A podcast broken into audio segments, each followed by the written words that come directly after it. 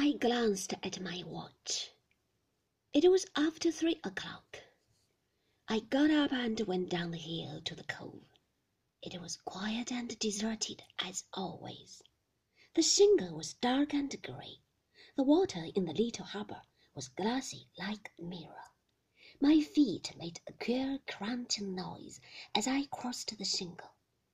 The ridges of white cloud now covered all the sky above my head, and the sun was hidden. When I came to the further side of the cove, I saw Ben crouching by a little pool between two rocks, scraping winkles into his hand.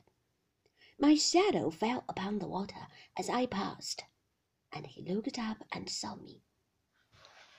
Good day, he said, his mouth opening in a grin.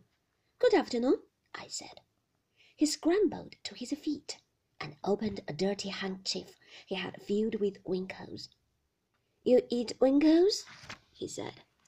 I did not want to hurt his feelings. Thank you, I said. He emptied about a dozen winkles into my hand, and I put them in the two pockets of my skirt. They're all right with bread and butter, he said. You must boil them first. Yes, all right, I said. He stood there grinning at me.